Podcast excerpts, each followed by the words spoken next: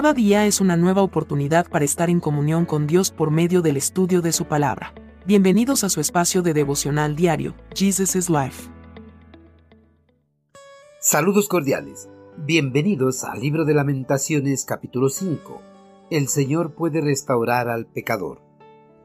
La alegría abandonó nuestro corazón, nuestras danzas se convirtieron en luto, cayeron las guirnaldas de nuestra cabeza Lloren por nosotros porque hemos pecado. Tenemos el corazón angustiado y cansado, y nuestros ojos se nublan por las lágrimas, porque Jerusalén está vacía y desolada. Es un lugar donde merodean los chacales. Restáuranos, oh Señor, y haz que regresemos a ti. Devuélvenos la alegría que teníamos antes. Antes de que se ejecutara el juicio de Dios sobre la nación judía, el pueblo vivía en completa algarabía practicando todos los deseos que albergaban en sus corazones y dando deleite a los deseos de su naturaleza carnal. En los días alegres, los judíos festejaban danzando en honor a los dioses de los caldeos, pero todo ese fulgor y algarabía terminó cuando definitivamente colmaron la paciencia de Dios, y finalmente el juicio prometido llegó sobre la nación.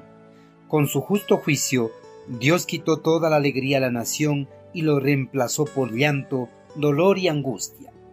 Con el juicio divino, la danza de los jóvenes judíos se convirtió en luto para la destrucción de la ciudad y la muerte de muchos de sus compatriotas. Vivir satisfaciendo a los deseos de la carne da alegrías momentáneas, pero luego causa terribles dolores por sus consecuencias y muchas veces el dolor no va a ser pasajero, sino un dolor eterno en el lago de fuego.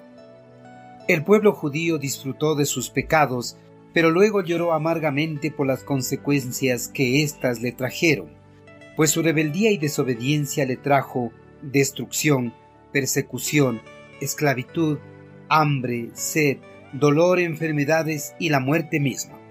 Una vida de pecado solo trae destrucción para los que la practican. Al inicio se presentará como algo que no trae consecuencias ni condenación, pero a la final la práctica del pecado separa al hombre de la voluntad de Dios, y separarse de la voluntad de Dios trae la ira de Dios a sus vidas y su condenación eterna. El pueblo no pensó en las terribles consecuencias que le traería el rebelarse a Dios y no escuchar sus advertencias. Esto mismo sucede con muchas personas en la actualidad. Ellos no se dan cuenta de las terribles consecuencias que les traerá seguir viviendo bajo el dominio del pecado pues si se dieran cuenta, se apartarían del pecado y buscarían el perdón de Dios para no ser condenados eternamente. Al igual que el pueblo judío, ellos siguen viviendo bajo el engaño del enemigo, ya que él les engaña diciendo que no va a haber consecuencias por satisfacer a los deseos de su carne.